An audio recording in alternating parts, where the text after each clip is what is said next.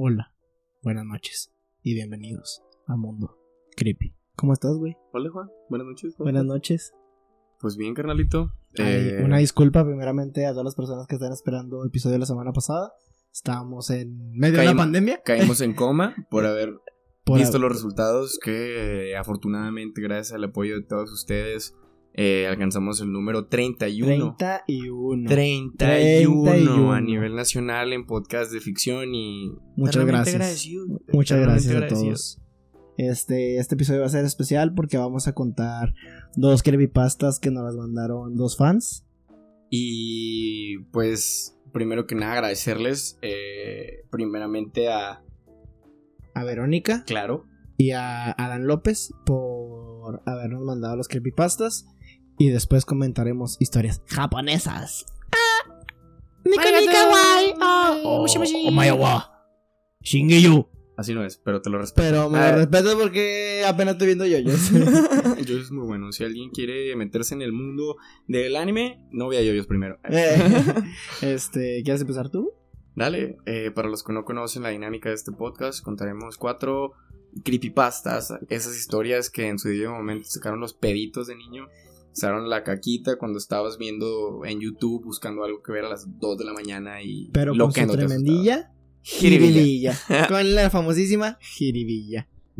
Pues sin nada más que decir, mi amigo, este, un saludo para Verónica, que en Facebook se tiene como FBL. Un saludo y un abrazo. eh, y, Saludos, es- Fidel. y aquí va la verdadera historia de Toy Story. Todos aman esta película. Para mí es repugnante. Ah, ajá, O un todo, día- a, mí, a mí la neta me da asco. Oye, güey, amigo, a mí me es parte de mi de mi niñez. Vete historia. eso. A mí la neta sí me gusta bastante, ¿eh? Eh, pues es la, de la 1 a la 3 prefiero la 4. lo- la 4 está de la... La No, neta, yo, Yo quedé normalmente las veía nomás por verlas, güey. La neta. ¿Qué? Ah, En el cine ya. ¿Qué? pues era lo que había. ¿Qué? Pinche mocosos en mi infancia. No, yo prefería ver Animal Planet, Ay, Nat Geo. Eh, ah, para mí es repugnante. No puedo creer el éxito que ha tenido. Me refiero a la famosa trilogía de Toy Story. Muy poco sabemos los verdaderos orígenes de esta macabra creación. ñaca, ñaca. Fue en el año 1991 cuando esto empezó. Pixar quería cambiar ligeramente el público en el que estaba enfocado sus producciones y Disney, organizado por el éxito del Rey León, quiso cambiar para ver cómo funcionaría un mercado más adulto. Punto y coma, güey, en la historia. ¿Qué putazo se metió Mufasa, güey, en esa película, güey? Fue el putazo de su vida, güey. Oye, ¿qué no se supone que todos los gatos caen parados? Y cayó, pero de hocico el pendejo, güey. Porque se murió. bueno, la onda que es que querían hacer un- una película pues más este, adulta, se pasaron a la industria de la pornografía y pues no les quedó y así Y- fue que nació, así fue como nació Toy Story. ¿Neta? No, Ah, yo, la historia se puso muy creepy. que como lo sé, pues ya era empleado de mantenimiento. ¿Cómo lo sé? Perdón. Yo era empleado de mantenimiento. Pagaban muy bien, pero pasaban algunas cosas que nunca debías decir, como esto. Ah, entonces sí lo dijo. Sí. No, le valió verga el contrato. Pixar tenía planeada una historia. No sabe por quién fue creada, pero supuestamente esta sería una obra maestra. En el cine bizarro y se llamaría Toy Story. Ay, Ay, ya, ay, no mames. E Imagínate al pinche director y productor de que llegando a la mesa de trabajo de Disney, de que les vengo a traer una historia bien loca. A ver, a ver, a ver, a ver. Esto es Déjalo bizarro, bro. Ah, no, Esto no, es probablemente no. Bizarro. No, probablemente no me gusta. Rey León, animales que hablan, eso pasó en la historia, güey. Imagínate a, jugue- a juguetes asesinos del demonio. O, um, a ver, a ver, a ver. Es que déjale, ¿puedo- ¿le puedo marcar universal? Y chance ellos te compran la idea, sabes que a nosotros nos gustan las cosas familiares. Pero bueno, se llamaría Toy Story. Eso solo era un corto. Antes de empezarlo a los, pasarlo a los cines tenían que verlo algunas otras personas y dar su opinión. A cambio de algo de dinero, como hacía falta. Acepté sin dudar. Terrible error. Ay, ay, imagínate Eh. los güeyes de Disney. Oye tú, ¿Qué el pasó? conserje, ¿Qué pasó? te doy cinco bolas y nos dice cómo está la movie. Eh, ok. La vimos un total de seis personas. Dos ejecutivos de Pixar, tres personas que no conocía y obviamente yo, el de mantenimiento. Pues eran 30 dólares que gastaron ahí. Mira, yo trabajé en mantenimiento de las dormitorios de la universidad y te puedo decir que, que respeto su trabajo. Va. Eh. va. que es un trabajo honesto. Es un trabajo bastante honesto. Eh, Sigan bien. La persona que limpian y dan yo no mantenimiento. limpiaba. Yo no- No, la persona que limpian y dan mantenimiento. Da un paréntesis, por favor. Gracias. Eh, el corto inicio con una canción de cuna muy macabra. La habitación de Andy estaba oscura y las letras pequeñas se alcanzaban a distinguir las letras. Toy Story. Para la Ok. tecnología que tenían, era una animación de muy, muy pobre aspecto. Pero al parecer, solo una prueba no le presté tanta atención. la clásica, ¿no? Ah, mejor veo que hay en Facebook. La habitación se iluminaba. Andy estaba llorando, pero de una forma más que real. Era un llanto profundo que contagiaba tristeza. La música callaba y solo se oía el llanto. De modo que, bueno, no te creo. Iba a decir que llorar de alegría, pero sí se puede. Eso pasó durante unos dos minutos. Terminaba el llanto y ahora suena una discusión. La toma cambia a los padres de Andy, discutiendo al filo de las escaleras. La madre se obviamente embarazada y los diálogos no se distinguen entre ellos, solo gritos. La tomé. La toma vuelve a Andy, perdón. La tomé. Porque somos Ok, inclusivos. porque Somos inclusivos. somos inclusivos. La tome. Eso- eso- me estoy burlando muy feo, no sé qué. La toma, ya cayó el chiste, ya cayó el chiste. la toma vuelve a Andy que toma a Woody y a Betty y comienza a jugar con ellos. Betty no traía sus características de ovejas y para esto mientras Woody sonreía de manera macabra. Se la vería. Me- a ver, cuéntame más. Me imaginé al meme del Woody que está sonriendo así como Mm. pervertido así, ¿no? En eso suena de un grito descarrador. La toma cambia a la discusión de los padres de Andy. Se ve a su padre lanzando bruscamente a su madre. Ay. Ay, ok. Andaba enojado, andaba enojado, niño enojón. No, no, el papá. Ah, el papá, eh, problemas intrafamiliares. Familia Este, disfuncional. Llámenle por favor a la policía. 911. Esta se golpeó en repetidas ocasiones y termina tirada en el piso, rodeada de un charco de sangre extremadamente real. Ojalá la hayan llamado a la policía. Comenzaron a escucharse gritos de un bebé desesperado. Esos gritos cada vez se hacían más profundos y fuertes. Volvemos con Andy, quien se da cuenta de lo que sucede. Toma un cuchillo debajo de su cama y se lanza contra su padre. ¿Por qué chingados tiene un cuchillo Porque de es parte cama, de sus juguetes, Ah, así como sí. el Forky. ¿El Forky? ¡Knifey! El, el Knifey. Mi compa el Knifey, Casi no juego con él. Nomás de noche y con vagabundos. Casi no me gusta, es un poquito agresivo. Me dice que los mate y yo a veces no quiero. Cállate. Y se lanza contra su padre. Los gritos de estos son desgarradores y entran directamente tu- en tu mente. Como si esta desafortunada persona estuviera en la misma habitación que nosotros. Como esta. Como esta. El padre de Andy está muerto. Pero Andy lo sigue penetrando. eh, Ah, Con el cuchillo, con el cuchillo. Ah, Entonces corta No, el- mira, conocemos a Jeffrey Espérate, espérate, ya se fue bien densote. Pero Andy lo sigue penetrando con el cuchillo. Entonces corta el brazo de su padre y lo lanza. El niño con fuerza sobrehumana comenta. El Ness.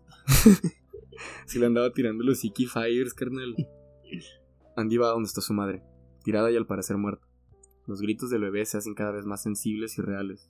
En este momento, lo toma a cambio por una foto de un bebé, poco con pocos meses de edad, sin brazos ni piernas. Ah, cabrón. Ah, era el güey que se hizo coaching, güey. El que eh, salió. Nick Boy, ¿eh? Sí, No. güey. Ese güey. Fue su lanzamiento en Hollywood. Simón, así salió. Él fue, parte, él fue Andy. Él fue la idea original para Andy. Eh, Pero por eso Ay, le hicieron espérate. animada para agregarle las piernas y las se está manos. yendo bien denso. Eh, se alcanza a ver un bebé con pocos meses de edad sin brazos ni piernas y un hombre que empieza a asfixi- a asfixiarlo hasta que el bebé calla. Ok. Los gritos son similares a los de la animación. Andy sube las escaleras y con sus dos padres muertos regresa a su habitación y toma a Woody. Lo abraza y este revive. Y a Andy no le parece extrañarle. Woody se levanta y comienza a consolarlo diciendo: Eso tenía que pasar alguna vez. No es tu culpa. Haga.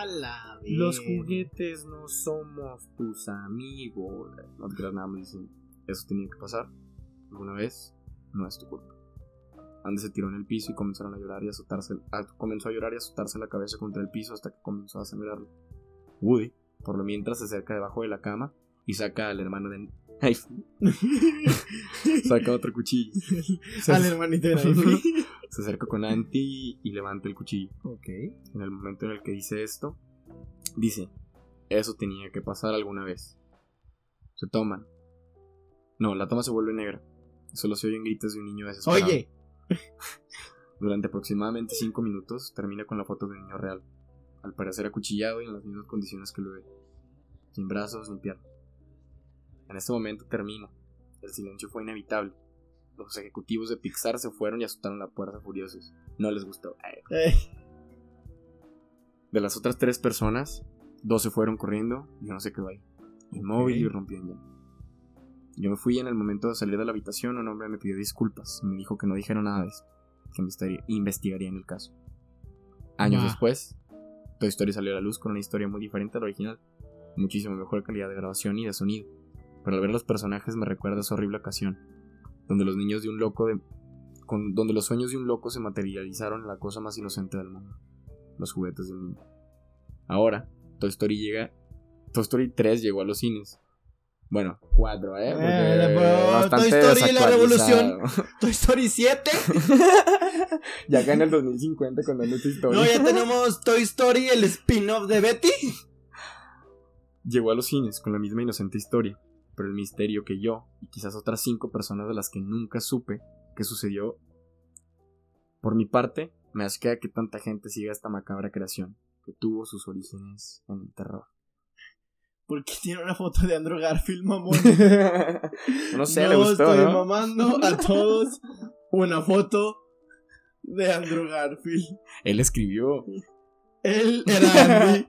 Él era el niño sin brazos ni piernas. No, ¿Qué pues, te pareció, brother? pues, se me, me pareció bien, me pareció chistosa. no, ¿Cuál pues, chistosa? Había niños sin brazos ni piernas. ¿de? Mira, eso ya es normal en la actualidad. ya no es algo. por- ya es no normal, son ya, son, marginados ya tienen sus. TEDx, ya tienen sus propios shows en Hulu. Y. No, pues me pareció interesante. Muchas gracias, Bel, por. Siento que como que se parece a la, a la misma temática de la Pues el siempre- de Calamardo. Sí, ándale. De que seis personas, siete personas vieron un, video que nadie vio y que nunca. Y no le tomé importancia. Y no le tomé importancia. Pero Creepy, la neta, comentó con el Andy y su amigo el Knifey. Me pareció. Que. Naifi yo se lo compraré para Navidad. Aunque no me hable el cabrón, con eso estoy bien. La siguiente historia es Luna Pálida. En la última década y media se ha vuelto sumamente fácil obtener lo que uno busca con tal solo darle unas cuantas teclas al teclado. Nada. Gracias al internet, uno puede usar la computadora para cambiar la realidad sin dificultad. Nada. Solo pon unas palabras en un motor de búsqueda y tienes una abundancia de información a tu disposición. Ha llegado el punto de que es difícil imaginar la vida sin semejante herramienta. Pero si vamos a una generación atrás, cuando las palabras streaming y torrent solo se usaban en conversaciones sobre el agua, yo nunca hablaba bajo el agua. Chiste de niño, güey. La gente se intercambiaba software cara a cara en, en reuniones. Se daban juegos y aplicaciones en disquetes de 5.25 pulgadas, just like my deck, las cuales tenían subtítulos escritos con Sharpie. Qué chiquito. Es que soy especial. Aunque claro, la mayoría de ¿Te tocó a ti jugar juegos con Ay, yo, te tocó sí, tener. No, la verdad, en pulgadas no lo he medido. No, pero jugar con floppy, de que pasarte de juegos. Yo Me- no. mi, mi papá tenía una computadora y tenía un juego, güey, me acuerdo que se parecía al Star Fox, que era de Captain Falcon, güey, que era de carros. Y estaba vergas, güey, estaba chido y había O sea, el otro- juego de Captain Falcon. No, no, no, era otro, güey, era otro, o no me acuerdo. Y había otro que era como el Doom, güey, pero era así tipo Tron y estaba bien vergas, güey. Yo jugaba el pinball y Buscamino. Ah, el pinball también estaba chido. Es el que te incluía en el Windows. Aunque claro, la mayoría de esas reuniones eran para cien- ciertos individuos ahorrativos y, comen- comun- y mentalidad comunitaria. Se, ah, perdón. Ahorrativos y con mentalidad comunitaria se intercambiaban juegos populares como el King Quest y Maniac Mansion. En pocas palabras, compas. Eh, en pocas palabras, gente vergas. Sin embargo, sí hubo algunos programadores talentosos que diseñaban autóno- autónomamente sus propios juegos para luego compartirlos. Aquellos se recibían, aquellos que recibían esos juegos seguían compartiéndolos con otros. Y si uno de esos juegos estaba bien hecho, llegaba a difundirse por todo el país.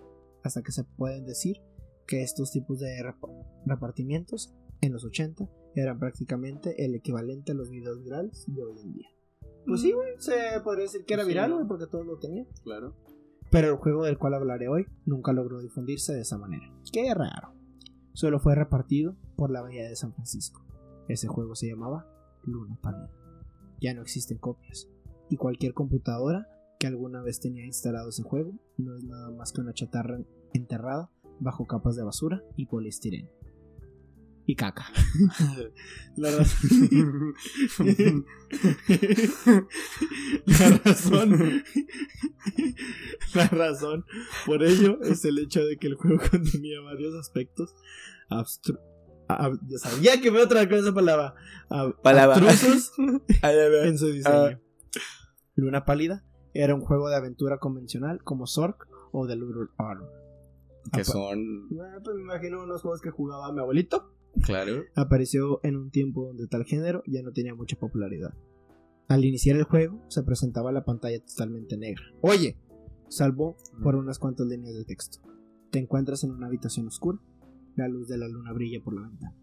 Hay oro en la esquina, justo al lado de una pala y una soga. Hay una puerta hacia el este. Comandos y así comienza el juego.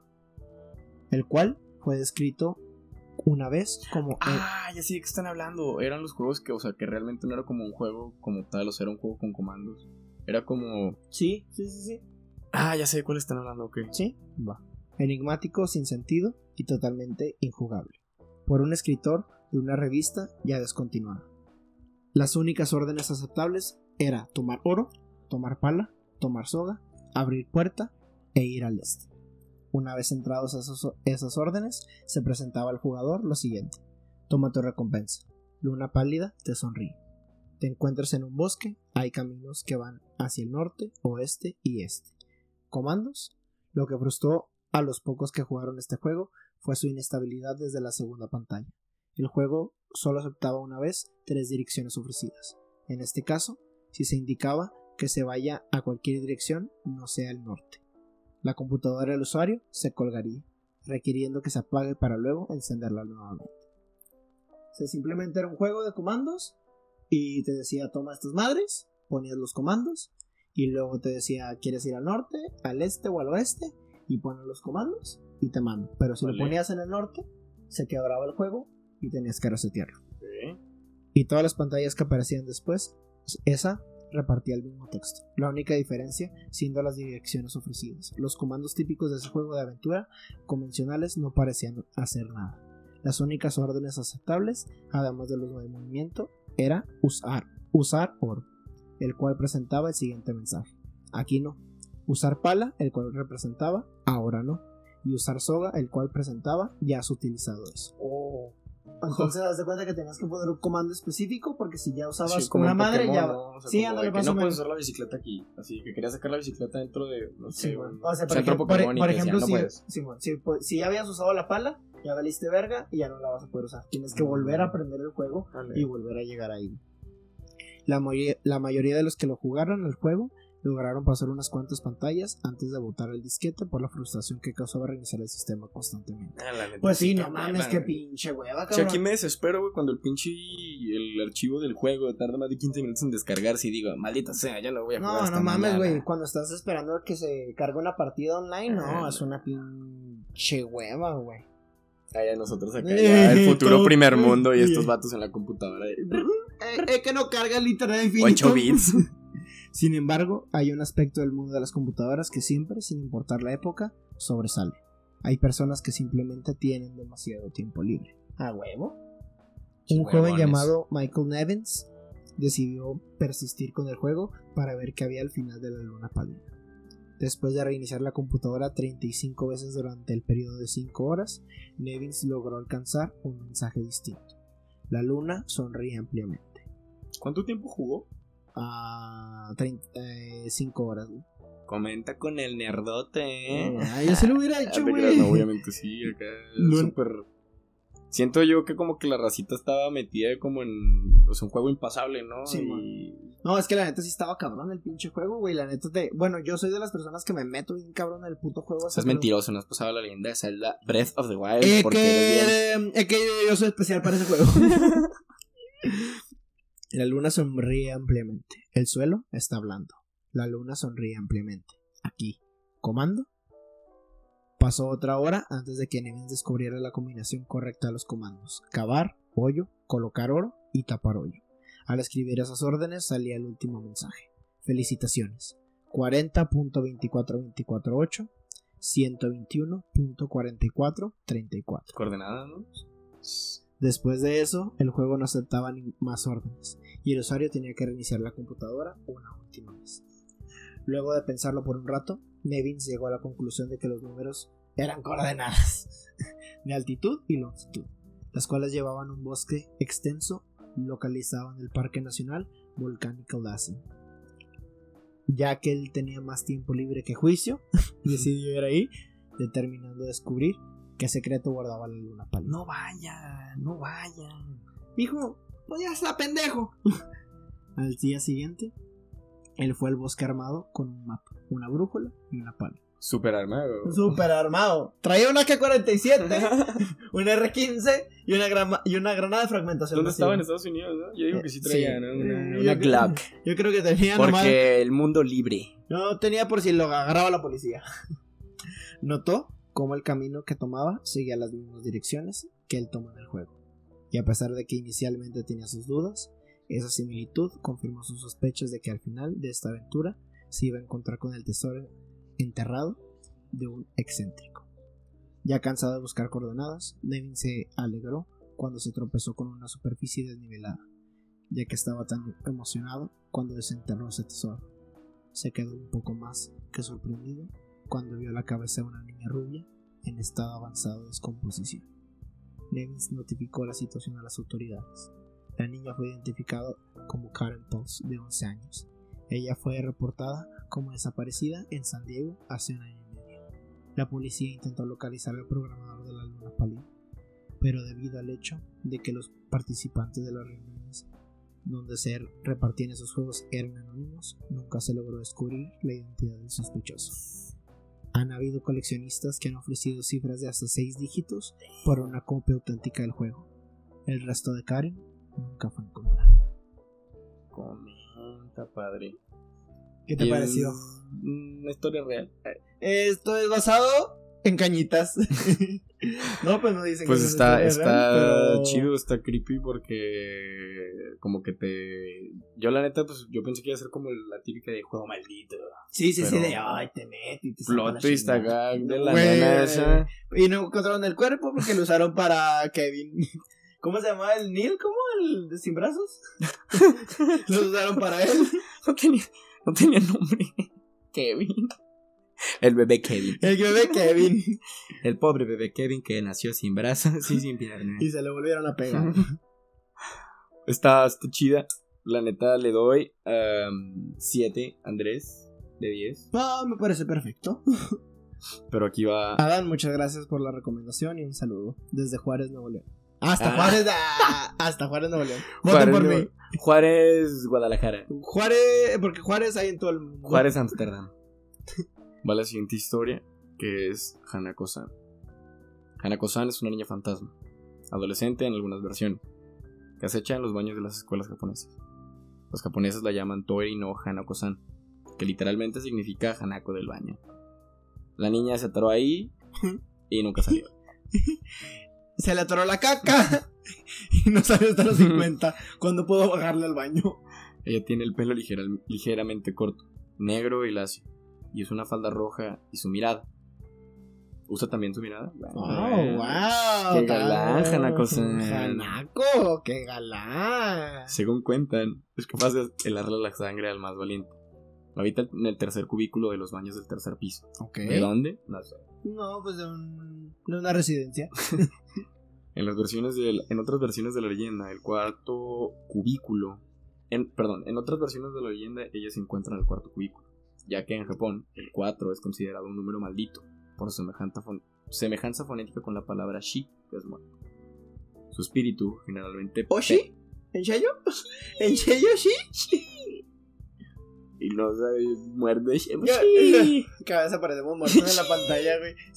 Su espíritu generalmente pena en los baños de mujeres, pero no son pocos los casos de chicos que han salido despavoridos por encontrarse en el medio de mal olor, la humedad y la penumbra, Ok. ya que ella suele preferir los baños descuidados y poco iluminados. Por lo cual los profesores, aprovechándose del miedo que inspira Hanako-san, recomiendan a sus alumnos mantener limpios los baños. Ah, Mira, ok, qué malditos. Al tiro, eh, que si no limpias se te aparece la niña ahí sin cabeza. Ah, Agua seca, cabroncito. no, pues en ese caso nosotros teníamos las niñas. No, hombre, ¿Por qué, güey, no, a- por qué mí- nunca usaron eso con nosotros? Güey, a, mí- a mí ya se me hubiera parecido. En a mí México- Dejo la caca ahí. En todo- México, güey, no existe una primaria que no diga, no, es que aquí eh, se murió una niña. Güey, de hecho, que-". estuvimos en la misma primaria, güey. Bueno, tú estuviste en la secundaria, yo creo- en la primaria, pues, mismo pinche lugar. ¿Por qué pueblo? Porque, pues, rancho. Y se aparecía, según eso, en el, en el área de kinder, güey. Una Ah. güey. Eso, fíjate que yo no llegué a saber de eso como ya está como segundo de secundaria, pero no te voy a mentir, la neta se sintió una Sí, vibra muy rara, güey. Sí, sí, en sí, kinder. Y, y te digo, no, no me dijeron, nunca me dijeron de que, ay, aquí antes era un panteón y, y en la zona de kinder. Sí, no, sí era un secreto guardado. Era de, "Ey, oye, güey, ven, ven, ven, cabrón, te voy a contar algo. Este. Me cagué. porque vi una niña en el baño. Ay, menos mal. Eh, pero no, es en serio que me cagué. Sí, güey, de que creo que. O sea, para mi cabeza sí fue como de. ¿Otra? Nah, como que ya pasó súper desapercibido, como todos mis. Bueno, mi año restante en esa secundaria, pero. O sea, si, si este pedo hubiera usa- se hubiera usado en México, güey, neta, pinches baños de las escuelas públicas, No, hombre, güey, Yo privadas. no hubiera bajado al baño desde los 5 años, güey. Adiós, puto, con caca en las paredes, güey. Ah, ya güey, nunca más. Jamás. Eh, se le va a parecer el Hanako ¿Y luego? Este. Y yo tú. acá sí. Sí, no, y tú, a ver, sigue Este, contando. buenas noches. Sigue contando, buenas noches. Em, el riesgo de encontrarse con Hanako-san es mucho mayor si estás solo o sol. Ni pienses en abrir la tercera o cuarta puerta. Que allí lo vas a encontrar. Ok. Y la mirada que Que te. cagando ahí. Pero primero tienes que tocar. No pienses abrir sin tocar. ¿Te imaginas? Debería ¡No, decir- Nintendo, Nintendo, Nintendo! La mirada que te dedique rondará tus pesadillas por el resto de tu vida. Puesto que le habrás hecho enfurecer al irrumpir su privacidad. ah, estaba cagando. ¡Oh! ¡Sony Panasonic! ¡Nintendo Panasonic! Sí, si consigues sobrevivir. Claro. Por otra parte, cuentan que si no abres la puerta 3 o 4, pero sientes una presencia en el baño, muy probablemente se, se trata de Hanako-san. Y una morrita cagando. Ay, taraja la tai, la Hanako. Ya huele, ya huele. ya no oliendo medio podrido. Aquí se me hace quedarme la muerte en el baño 4. No sé si Y luego la la- gordita.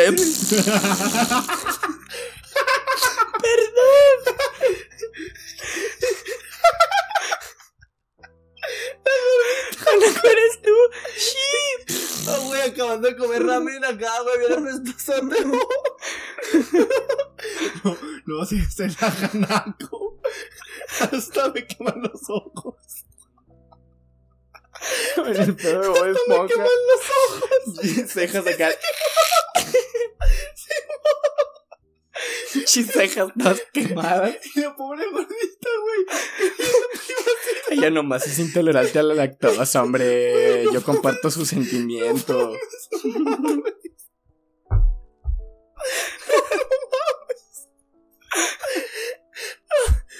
Se mamó, se mamó, se mamó, se mamó. Ay, pobrecita la niña. Oh, pobrecita gordita, güey. Yo siento, yo siento ese sentimiento, güey. Yo, yo no era intolerante a la lactosa, güey. Me hice intolerante a la lactosa y siento tu sufrir, niña. Oh, es que una vez me pasó baño. eso, güey. Es que estaba cagando y ya pues bien ojete. Oh, pobre gordita, güey, era su culpa. Oh, Por otra parte, cuentan que si no abres la puerta, te, perdón, este, ¿existe forma de averiguarlo? Claro, el olor. Claro, el. Provocándola. Incítala a manifestarte. Por lo cual puedes tocar la puerta tres ¡A ver, veces. pedos! ¡Estás ahí! Hombre, sí se manifestó. Pobre gordita, güey. Pobre gordita. Ay. Y luego. Por supuesto, provocándola. Este, intenta llamarla por su nombre o alguna hacer alguna pregunta clave. Hanako, comiste leche. No es seguro que te responda. Eh, Hanako, no mames. Ya sabe que no puede comer sushi y anda tragándolo. Aunque- Le apesta el pescado, güey, no mames. Oh, me dio la cabeza, güey. Aunque sí lo hace. La mayoría de versiones cuentan que dirá con voz baja y la... Sí, estoy aquí. Aquí estoy. Una disculpa. Ay, chipellón. Una disculpa. Una vez que sepas que está ahí, realmente tendrás que tener las agallas para abrir la puerta. Oh, no. Pues está aún más enfadada que en los casos de quienes abren la puerta sin haber preguntado. No obstante, si tienes un examen en el que hayas obtenido la máxima nota, puedes estar tranquilo. Ah, huevo. Pues se dice que Hanako-san se calma y desaparece, desvaneciéndose cuando se ve que eres un gran estudiante. ¡Ay, no Ay, mames! no Ya se ve mames. que esto es full historia de profes, güey. Pinche historia de directivos, güey, de la universidad porque andan cagando en el baño y no le bajan, güey. Oye, muy buen marketing, ¿eh? Sí, güey. Muy buena Escríbete forma de UNAM. sí, muy buena forma de controlar a las masas. La UACJ. UACJ toma nota. No obstante, perdón. La este, Universidad Autónoma de de Ciudad, Ciudad Juárez. Si tienes un examen en el que hayas, perdón, este, se dice que Hanako-san se calma, desaparece, se desvanece cuando ve que eres un gran estudiante. Sin embargo, una vale afirma, afirma que ella, tengas o no el examen, desaparecerá metiéndose en el inodoro y accionando la válvula. ¿Cómo está la ¿Cómo niña de Harry Potter? ¿Cómo se llama? ¿Hermione? No, no, güey. La Mar- Martel, no. Martel la llorona o algo así. La que estaba en el baño. ¿No te acuerdas? Mm, Es que yo no he visto Potter. bueno. A verlo. Eh, sí, ella no.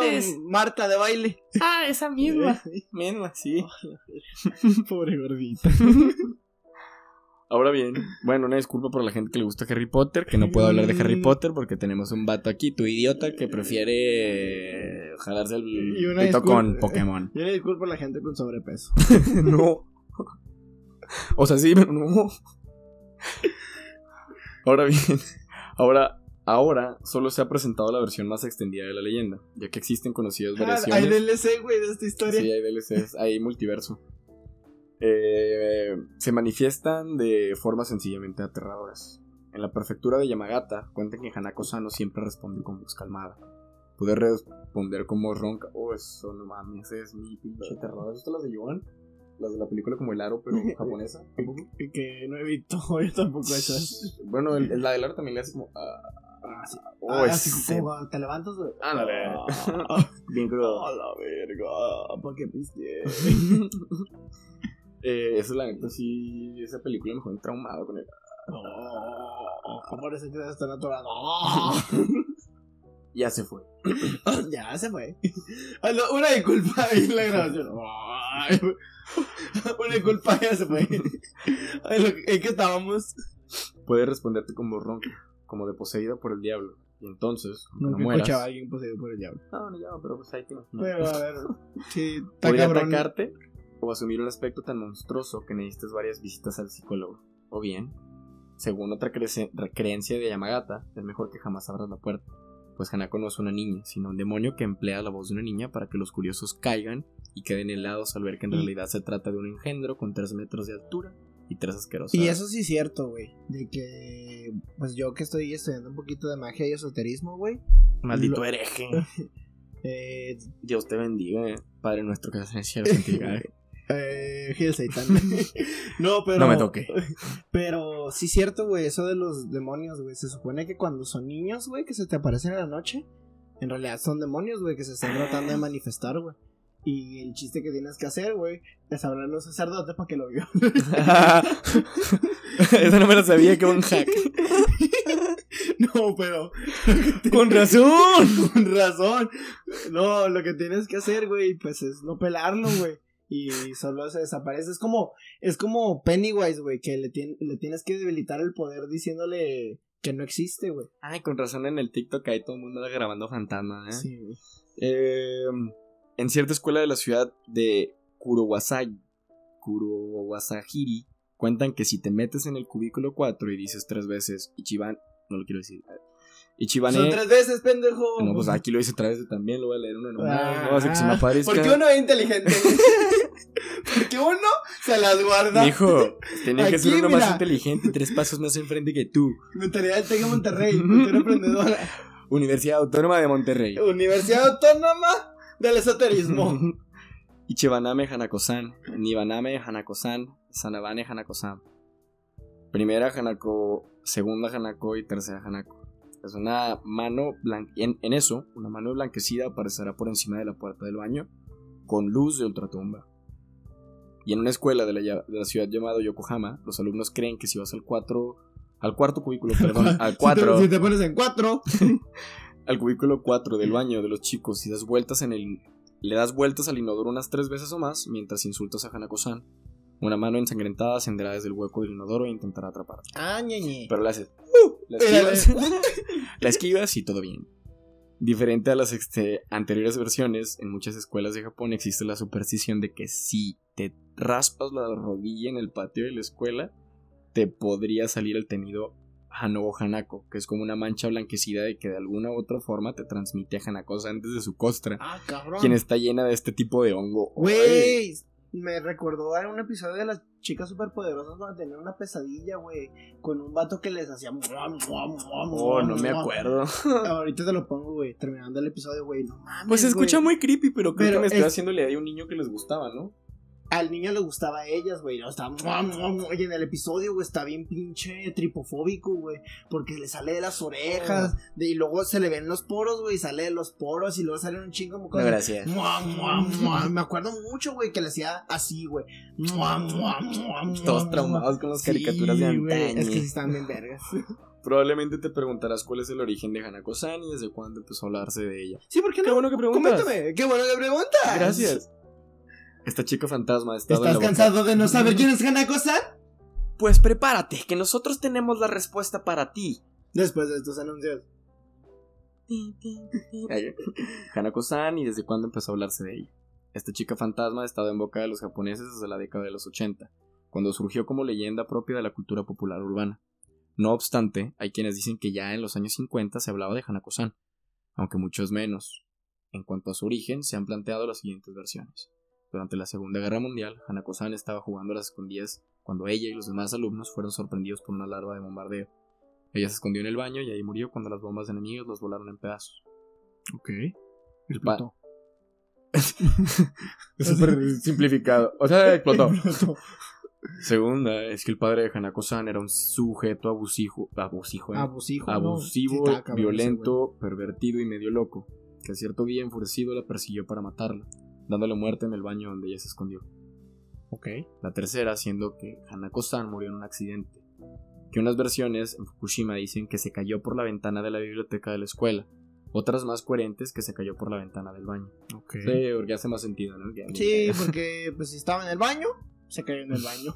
Parecida a la del padre, hay otra versión que cuenta de la madre de Hanako, que tenía problemas mentales y estaba perdiendo progresivamente la cordura, porque Japón es inclusivo y tiene historias para los papás abusivos y, mamás, mamás, abusivas. Mira, cabrón.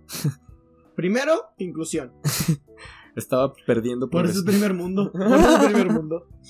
Cuenta que la madre de Hanako tenía problemas mentales y estaba perdiendo la cordura, hasta que un día perdió la razón e intentó matar a su hija, dándole muerte en el baño, lugar que Hanako se había escondido. Cabrón, como el Joker, güey. Así, la- así te lo conté en la película, güey. Lo intentó, lo intentó ahogar, güey. Y era adoptado, güey. Comenta. La más, sinien- la más siniestra de las versiones cuenta que la escuela, muy probablemente un internado, de Hanako, estaba en una área boscosa. Hanako había salido a dar un paseo entre los árboles, cuando de pronto se percata de que un hombre, con un hacha en la mano, la estaba mirando de forma perversa, malintencionada. Antes de lo cual ella se asustó y echó a correr sin rumbo a la escuela, que a parecer estaba vacía en esos momentos, ocultándose en un, en un salón donde estuvo a- agasal- agazapada Agazapada. hasta que antes la proximidad de las amenazas y las pisadas corrió rápidamente al baño, donde se ocultó en el cuarto del baño, en el cuarto cubículo, perdón. Ok. El hombre escuchó el ruido de la puerta y, sabiendo dónde se escondía, dijo en voz alta: Quizás en toda la boca. Hanako-san, asobimo mashu. Que es, vamos a jugar, Hanako. Y a lo mejor lo estoy diciendo súper normal, pero. Vamos Entonces, a jugar. vamos. Llame que hay. Llámete Kudasai. Entonces comenzó a fingir que le buscaba. Eso es para, por favor. Hasta que, hasta que llegó al baño y a hachazos destrozó la puerta del baño y despedazó a Hanako. Here comes el japonés. Here comes. Here comes the money. Como la WWE. ¿Cómo se llama el, el, el Johnny, no? El de El Resplandor. Ah, sí. Here comes Johnny. Ok, sí, ¿no? Here comes. Here's Johnny. Algo así. Here's Johnny. Here's Johnny. Here's el japonés promedio, loco. Ya vete Kudasai. Por ¿Y último, algunos creen que Hanako se suicidó en el baño, cosa que sí es creíble, puesto que en Japón tiene uno de los mayores índices de suicidios en el mundo, incluyendo casos de adolescentes, niños, y entre los cuales algunos se han matado por la presión social en No se torno. suicidan. Yo los quiero mucho y pueden con, la, con esto y más. Se puede, sí se puede. Si quiere, se necesita. Los perfiles de ayuda siempre están para ustedes. Ahí Teléfonos. Ahí están en mis redes Y sociales. hacemos un pequeño paréntesis para decir que no está solo. Nunca está solo. Siempre está hay solo. alguien ahí para escuchar. y nuestras nuestras redes sociales están completamente abiertas para escucharte y te quiero. TKM y Hanako-san, ¿qué pasó? ¿Es que? Sí.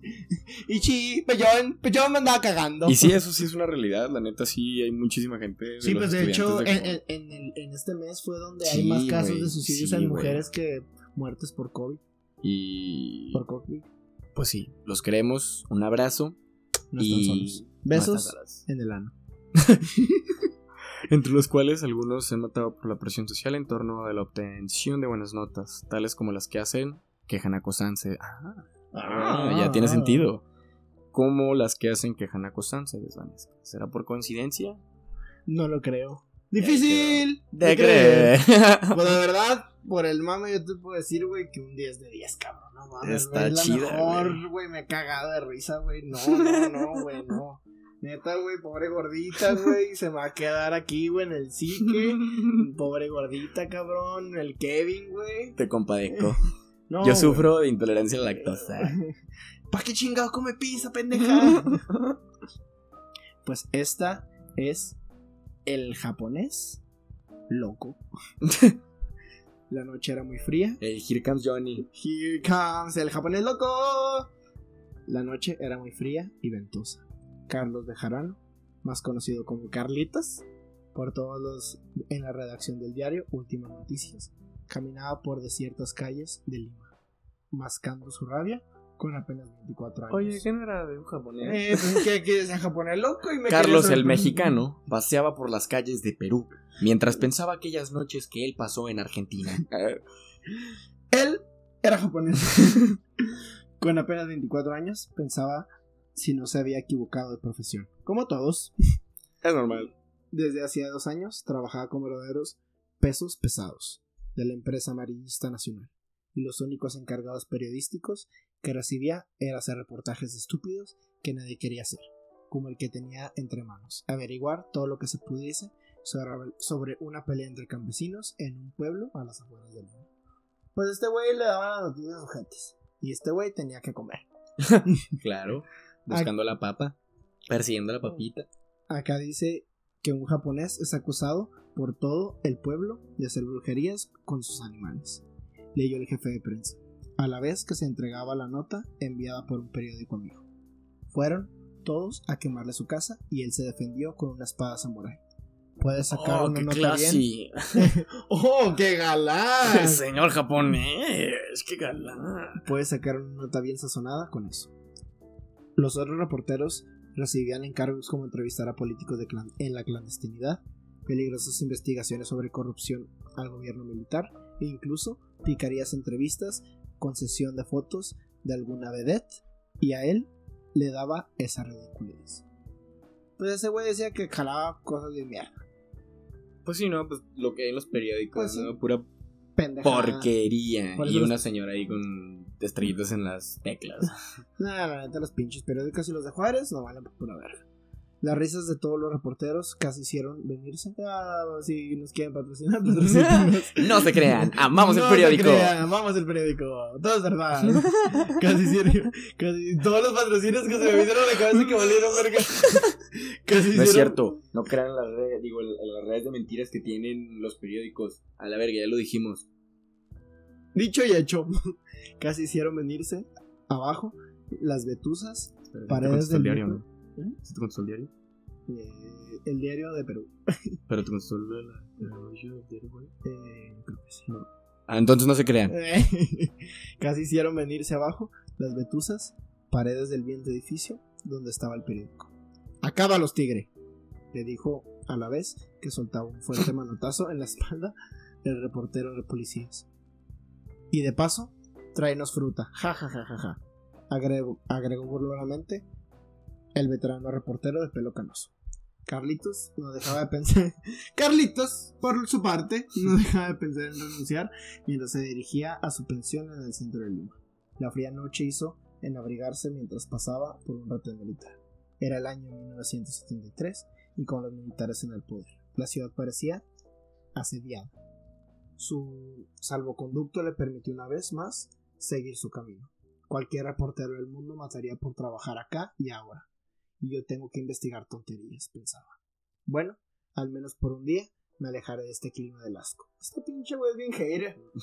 Ah, mijo, jálatela. El aire cálido del valle, costeño, le dio de lleno en la cara cuando descendió del destartalado ómnibus. El pueblo era como cualquiera, como cualquiera lo hubiera llamado, sur chico. Casas de adobe, calles de tierra y uno que otro campesino montando el burro, atravesándolas. Me suena Juárez. Según sus notas. No es cierto, sí tenemos carros. Pero no tenemos calles. bueno, sí tenemos calles, o sea, como cinco, seis ahí. Pero no tenemos pedacería. Según sus notas, el japonés de Lío era un hombre ya entrado en, los años, venido de su país al acabar la Segunda Guerra. Al preguntar a los lugareños para el domicilio de Nakatoshi Oda, recibió todo tipo de respuestas. Ese viejo miserable le mató tres corderos a mi cuñado. Le dijo Tiene pacto con el diablo, agregó el cura. Seguridad del Estado debería llevarse, declaró la Guardia Civil. Puto el que lo lea, declaró Juan. Ya acá se escucha Full México, eh, que es el señor nomás está jugando Animal Crossing ahí con sus, sus, animalitos de verdad, y los estos vatos. ¡Brujería! Una rara mezcla de odio y miedo se notaba todas las declaraciones recogidas. Un apodo más bien era usado por todos, el japonés loco. Tras recabar el testimonio del comisionado, Carlitos se dirigió al otro lado del pueblo, donde se hallaba la casa de Nippon. La autoridad policial se declaró en algo en el panorama. Oda era una... ¿Ichiro Oda? ¿El autor de One Piece? Era un taxidermista. Ah, al parecer... estoy confundiendo. Al, al parecer, uno muy bueno, casi genial. Al que el pueblo veía, por eso, con recelo. La pérdida de animales en el pueblo seguro robados por delincuentes. Le fueron echados a todos ahora, asusados por algún envidioso. Pensando que el reportaje no valía para nada el tiempo invertido, Carlitos Bejarano se detuvo viendo sus apuntes frente a la casa de oro. Era muy fácil dar con ella. Era la más grande y bien cuidada, comprándola, comparándola con las demás. La puerta apenas era un arco. la puerta apenas se abrió después de que tocarse un buen rato. Un canoso nervioso y oriental apenas se dejó ver a través de la puerta. Ya dije todo a detective, dijo en un muy pasable español. Váyase. Carlitos había decidido hacer bien su Como que le quita toda la seriedad, ¿no? Acá estás contando si Kirby Paz. No, y acá. Carlitos. Y le cortaron la cabeza. Mientras tanto, Carlitos. Carlitos había decidido hacer bien su trabajo. Así que usó algunos artilugios aprendidos en el diario, mintiendo descaradamente. Le dijo a Oda que estaba escribiendo un libro sobre extranjeros exitosos viviendo en el Perú. Colonia japonesa. No querer. Replica el japonés. No participaré. Bejarano continuó diciendo que no venía en parte de la colonia de residentes japoneses. Dijo que venía por encargo del gobierno dada la fama del experto taxidermista. Nakatochi Oda mordió el anzuelo. Carlitos se veía lo respetuoso que con los nipones con respecto a la autoridad. Que, eh, que, son los nipones con respecto a la autoridad. La puerta de la casa se abrió para él, aunque la mirada inexpresiva de Oda no cambió un ápice. Ya sentados en la sala, el reportero vio sorprendido su trabajo, sentado frente a una diminuta mesa con una taza de té en las manos. Carlitos no podía dejar de extasiarse con lo que venía. Decenas de animales de todo tipo lo rodeaban. jaguares selváticos, nevados, aves de todo tipo y un oso de anteojos, perfectamente disecados, le parecían observar. Parecía que esos animales estuviesen vivos. Su anfitrión. Pues no creo, amigo, ya no tienen órganos. tienen Ah, yo creo que estás drogado. Su anfitrión, gradualmente, le comenzó a hablar del arte, del tiempo que llevaba viviendo en el pueblo y también de lo sucedido hace unos días con los lugareños. Se notaba que el nipón no había, no había recibido una visita en años, ya que se esforzaba en mantener interesado a su joven entrevistado. Oda veía complacido cómo el joven ese tan simpático llenaba su libreta con cada palabra que le decía. Al pasar horas, el té verde dejó paso a unos excelentes piscos y marcerados de frutas que se producían en el valle. Carlitos, Ah, claro, bien cordial, Ah, señor. Hombre, está otro mintiéndole. Te digo, reporteros, hagan su jale chido, hombre. le dan ¿pa' qué frutita, frutita fresca. Mira, con mandarina en mano y luego ahí mintiéndole al viejito. Oda. Carlitos comenzó a tener un mayor interés en aquel viejo solitario cuando le comenzó Ya me cayó mal el Carlitos, me asusté. la verga. Te cayó una hojita ahí en la pared. Me asustó. Comenzó a tener mayor interés de aquel viejo solitario cuando empezó a contarle que había peleado en la guerra, en el ejército imperial japonés. Los ojos del joven comenzaron a abrirse al escuchar las historias que salían de los labios arrogados de Oda. Su lápiz volaba por el papel al escribir datos tras datos que le parecían dignos de tomarse en cuenta. La noche avanzaba, los animales disecados de la sala lanzaban tenebrosas sombras que se alzaban en las paredes hacia el techo de la sala. Yo diría que los animales disecados seguían muertos. Iluminada apenas por la luz de la tre- tremunda, de la tremula lámpara de querosene. Carlitos no tenía miedo. Se reía de efectos. Se reía por los No efectos. creo, de- eh. A mí se me hace que Carlitos estaba bien cagando. cagado.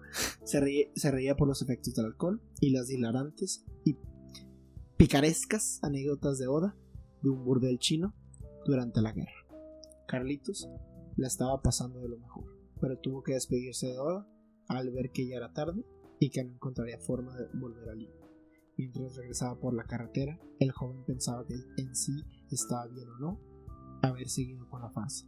Había prometido volver pronto para continuar el reportaje a su nuevo amigo.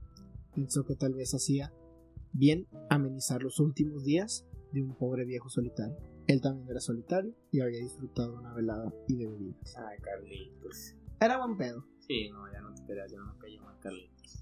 Además, regresaba a casa con un espléndido regalo. Oda lo había convencido de aceptar el precioso bonsai. A partir de ahí, Mira, hasta le regaló un bonsai, güey. Este mintiéndole. A partir de ahí, todos los domingos por tres meses, Carlitos Bejarano visitó a Oda, insinuando sus tertulias de mediodía y acabándolas muy tarde en la noche. El japonés nunca supo el motivo que trajo Bejarano a su casa. La nota fue tan aburrida que jamás se publicó en las últimas noticias. El reportero no dijo a nadie dónde iba, por lo que el diario pensaba que tendría algún amorío o algo así. Siempre llegaba los lunes de redacción con tremendas resacas. Las tertulias. Se ponían unas pedotas con el Oda. andaba bien pinche pedotote y llegaba bien crudo al jale. Las tertulias entre los periodistas y los japoneses comenzaron a cambiar cuando Oda comenzó a tener más confianza con el muchacho. ¡Cuate! ¡Cuidado, cuate! ¡Ya hay confianza, cuate! Cuidado, primer bandera roja. ¡Ya hay foco rojo, cuate! ¡Te lo, te lo juro, cuate! ojo, cuate, ¡Mucho ojo! Si te dice que te toque por ahí, no, cuate. Si te dice que te va a tocar el bonsai, tú dile que no, No, cuate. cuate. Mucho. Mucho. Y una de ellas le reveló un gran secreto. Oda sirvió en una ciudad especial del ejército nipón en China. A Carlitos nada le hacían los hombres de la operación. Operación Maruta, Opera- Escuadrón 731, Fortaleza Songma, Yo Soy 132, una Wakamatsu o la ciudad de Armin. Nadie sabía nada de eso. ¿700 qué, güey? 31. los Ah, no. 731. No, pensé que era del mismo del, del Pokémon La Banda, ¿te acuerdas? Que Ah, sí, escuadrón, bla, bla, bla. Bueno, Ah, pues sí, cha- pues chance. Chance. Nadie sabía Bueno. nada de eso. En, 1990 en 1973, pero en vez de aterrarse, Carlitos quedó hipnotizado por las revelaciones habladas de experimentos secretos en personas horrendas, disecciones sin anestesia e inmenso cúmulo de terrores sin fin. Sus colegas en el diario, Últimas Noticias, se jactaban de sus conversaciones con asesinos convictos. Pero lo relatado por el viejo era demasiado. El joven periodista quedó fascinado y por nada del mundo impidió que aquel viejo borracho le contara todo. Oda, bajo los efectos del alcohol, pasaba de un cantar viejas canciones guerreras japonesas a, por, a pormenorizar los crímenes de los que fue partícipe, para luego de pronto echarse a llorar como un niño, recordando a sus camaradas muertos en combate.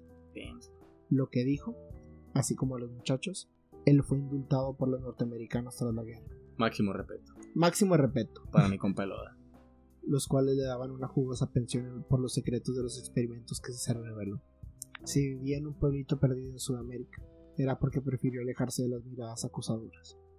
Las libretas de Carlitos se llenaban ahora de datos caóticos casi increíbles. Tras, esa delirante noche, pensó que tal vez había dado con el reportaje de su vida. El domingo siguiente, Carlitos llegó de nuevo a la casa japonesa.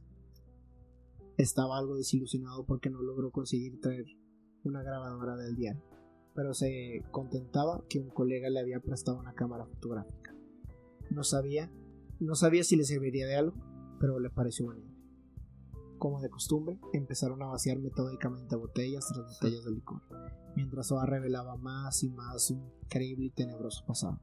Al anochecer, ya totalmente ebrio, comenzó a sollozar, mientras recordaba su único amor, su esposa, Güey. Güey. Eh, era güey. Ya estoy llorando. El joven quedó extrañado. Siempre había pensado que su viejo amigo estaba solo en este mundo. Era joven y hermosa, dijo. La hice venir desde La hice venir desde Japón y aquí nos casamos. Yo era muy feliz. Temiendo ser indiscreto, Carlitos le preguntó por ella. Murió hace 20 años, le respondió. Enjugándose en lágrimas. Enfermedad conocía. Murió de joven. Cambiando de tema, inexplicablemente el japonés azotó con una fase integrante. Mis jefes durante la guerra eran unos monstruos. Solo querían matar. Yo distinto. Yo quería acabar con la muerte. Tras una pausa, retomó de nuevo sus, historias de guerra. Casi a la medianoche el anciano. ya más o menos de dónde va esto, güey. El anciano volteó hacia el joven periodista. Lo miró con ojos perdidos y le dijo: ¿Quieres conocer a Ya sabía, cabrón. La biseco. Pen ah, la verga. No, yo pensé que le iba a matar. Ah. Pensando en que le mostraría algunas fotografías, Carlitos insistió. Se extrañó cuando el viejo oriental se levantó de su asiento y le dijo gravemente: ¡Ve conmigo! Siguiendo al japonés, que se tambaleaba por los efectos del alcohol, Carlitos Bejarano fue detrás de él, hasta el fondo de la casa. Frente a una pared, el viejo le miró sonrientemente mientras tocaba sus dedos una supuesta mancha en la pared. Ante los ojos sorprendidos del joven, la pared se deslizó, se deslizó silenciosamente, dejando a la vista una puerta secreta. Ambos personajes comenzaron. Era el cuarto de Fifty Shades of Grey. ¿Con cuál te pegó, mi amor?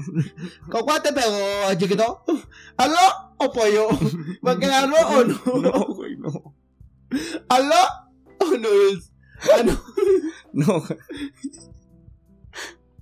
Ambos personajes empezaron a descender por unos escalones que se perdían en la oscuridad. No tardaron mucho para llegar al final de la escalera. Carlito supuso que hallaban bastante abajo del nivel de la calle. Una tenue luz al frente indicaba que al frente suyo había una habitación. Al atravesar el umbral, el periodista quedó helado frente a lo que tenían en sus ojos.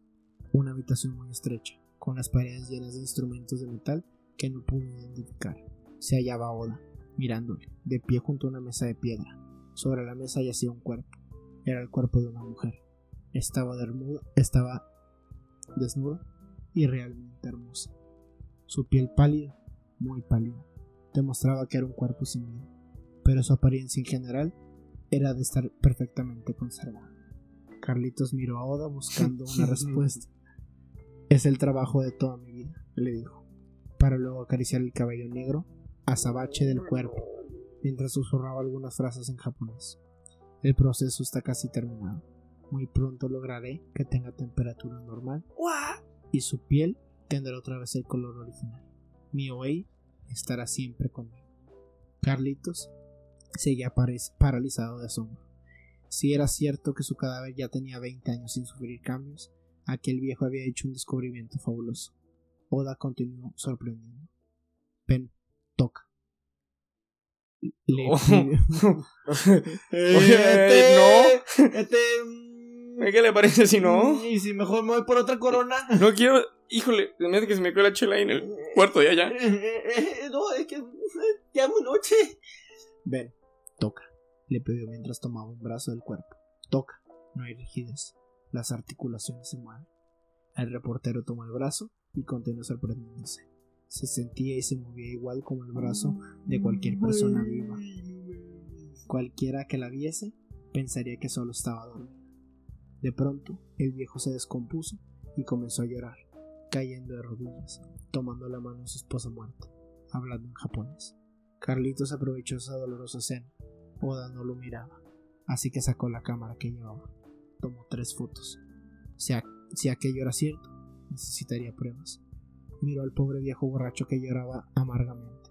Definitivamente era un genio, pero también el infeliz estaba totalmente loco. Lo alzó del suelo, tratando de calmarlo. Ayudándolo a subir las escaleras, dejaron aquella habitación, subiendo los dos muy trabajosamente. Ya de nuevo en la sala, Oda comenzó a hablar. Tardé mu- muchos años en lograrlo. El periodista le faltaba cabeza para preguntarle, pero ¿cómo es posible? El nipón le respondió sin dejar de mirar la mesa de madera frente a él. Parte química, parte alquimia. Nazis nos dieron libros que obtuvieron los Mm. países invadidos.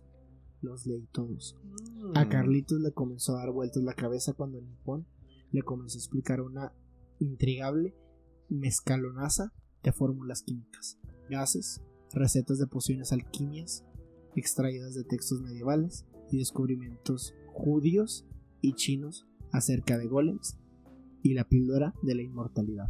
Pues es magia y esoterismo, güey, básicamente. Ah, sí, claro, sí, mi lectura Pues de es- mañana. Eh, bueno, pues para las personas que están sacados de pedo, la alquimia eh, es como el proceso medieval donde empezaron a conocerse las, los químicos y ya. Sí, yo lo leo siempre que voy al baño a Sí. soltar la piedra. Yo también. Oda era muy. Oda era muy precios. Al, era muy preciso al descubrir. todo Era muy eso. precios. Pues aquí dice muy precios al descubrir todo eso. A pesar de esa embriaguez. Pero Carlitos lamentablemente había sido un pésimo estudiante de química en el colegio. Y no entendió nada. Como tú ahorita. Oda tardó dos horas en explicarle su proceso secreto para finalizar diciendo lo que hacían antepasados. Hoy le dicen magia. Yo le digo ciencia. ¡A huevo, cabrón! ¡Viva el pinche loco japonés! No lastimó a nadie hasta ahora. no lastimó a nadie, güey.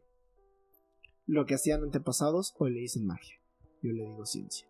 El joven reportero se quedó un rato pensando hasta que finalmente le preguntó él por qué decía todo eso. Estoy viejo y moriré pronto.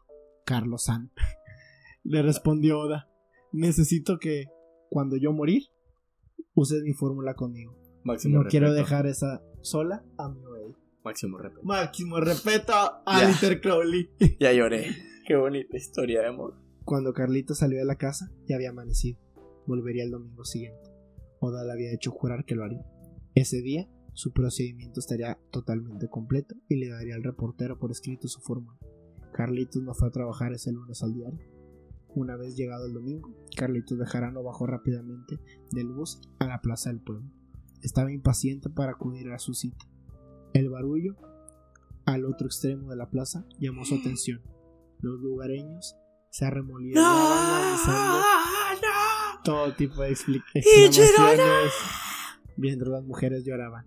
Ah, no se llama Ichiro, ese es el.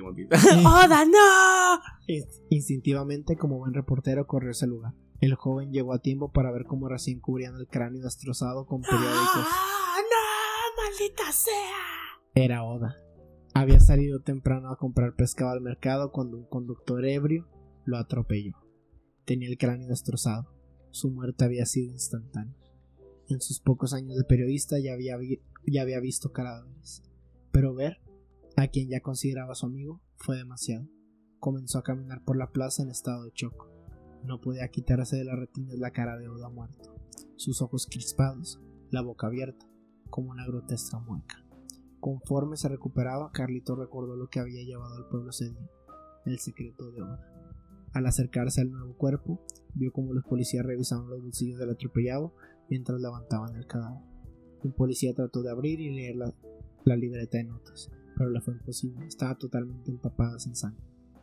Carlitos vio con, desaz- con desazón como las fórmulas químicas anotadas en tinta china se borraban con el contacto con la sangre y por la, y por la grosera manipulación del ignorante policía.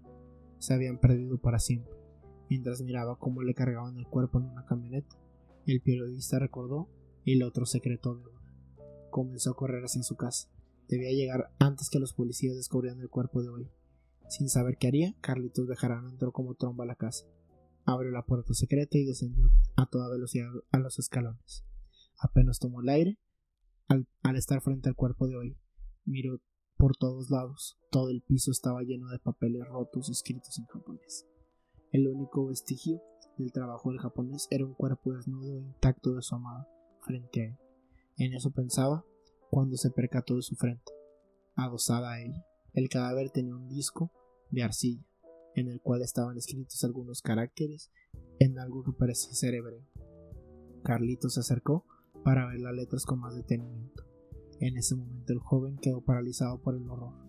Los ojos de la muerta comenzaron a entreabrirse lentamente, dejando ver un horroroso resplandor verdoso que salía de ellos.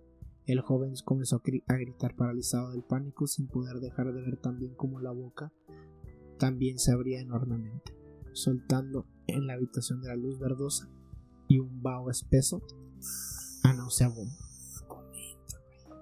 Mientras que la garganta de Mínimo ese... le hubiera lavado el hocico, ¿no? Mínimo a colgate, no chingues. Recomendado por 9 de cada 10 doctores. Y el otro, no lo recomiendo.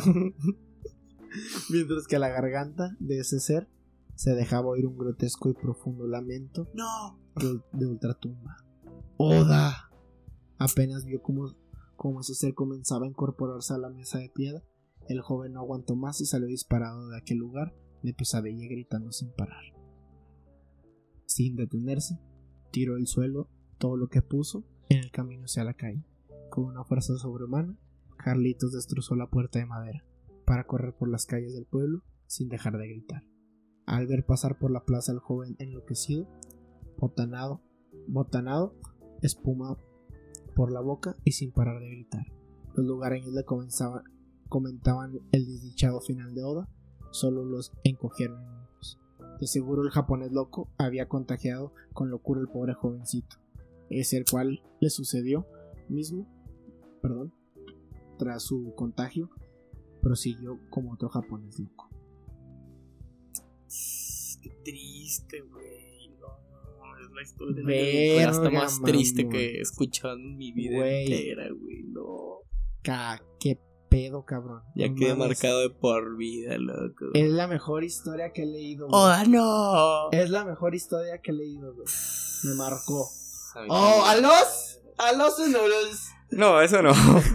A Eso los- yo a me los deslindo de cualquier comentario que está haciendo Juan de la cultura nipón. Este, no mames, güey. ¿Qué te pareció? Güey, me gustó un chingo, güey. Güey, qué me dolió en pedo, el corazón. Pobrecito. ¿Qué, qué pedo, ¿verdad, güey? Sí, güey. Y luego, pues me agüita ya el conocimiento de el legendario Oda. Ha pasado a la posteridad. No, deja tú eso, güey. O sea, verga, güey. O sea, literal, o sea, matan a las personas y son científicos, güey. Eso es lo que pasaba, güey, antes, güey. Sí, señor, disecaba animales y a su esposa ya lo querían matar, hombre. Güey, Qué no, loco, güey. No, pero la neta, la neta. Eh, es que no sé, no tengo pedos contra esa lógica. No, pero es que neta, neta, güey, en, en, en buen pedo, o sea, así mataban a la raza antes, Sí, güey. O sea, Sí. y eso no, no está chido, güey. O sea, literal, la magia del esoterismo, güey, es la química, güey. Y, y pues, la neta me agüita. Sí, y, y es en serio, güey. O sea, literal es la química, güey. Si agüita cabrón Porque, no mames, güey, qué, mal pedo que mates por descubrimientos científicos, güey. La neta, pues. Acá, sí, creepypasta y nosotros, maldita sea.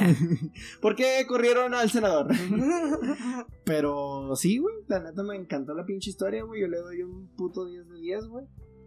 ¿Tú qué Yo le le das? doy yo le también un 10, un 10 de 10 Andrés. Y, Y yo pues creo nada, que con esto terminamos. nos despedimos y un agradecimiento especial a todas esas personas que nos hicieron lograr y poder llegar al número 31. Eh, no vamos Estamos- estamos arriba, eh, Estamos, estamos rompiendo, estamos rompiendo, estamos rompiendo, muchachos. La estamos Yo soy. Maradona. No te creas, no, porque ya está muerta. Ah, chiste. O sea, sí murió. Y la verdad que escuchar el podcast. No, me pareció perfecto. Ese podcast número 30 ahora va a ser. No, pero muchas gracias Esperemos todos. hayan disfrutado del episodio de hoy. Nos pueden seguir a- en todas las redes sociales como Mundo Creepy Podcast. Yo a mí me pueden encontrar como Champagne Fruit. Y a mí como Intellectual y Majo Ape. Ya estamos en Instagram y en Facebook para que nos vayan a seguir en la página oficial de Mundo Creepy Podcast. Y también el agradecimiento a las personas que mandaron las creepypastas. Verónica Fbel en Face. Y mi querido Adán López. Un saludo. Muchísimas gracias. Y nos vemos en el siguiente episodio. Bonita noche. Bye.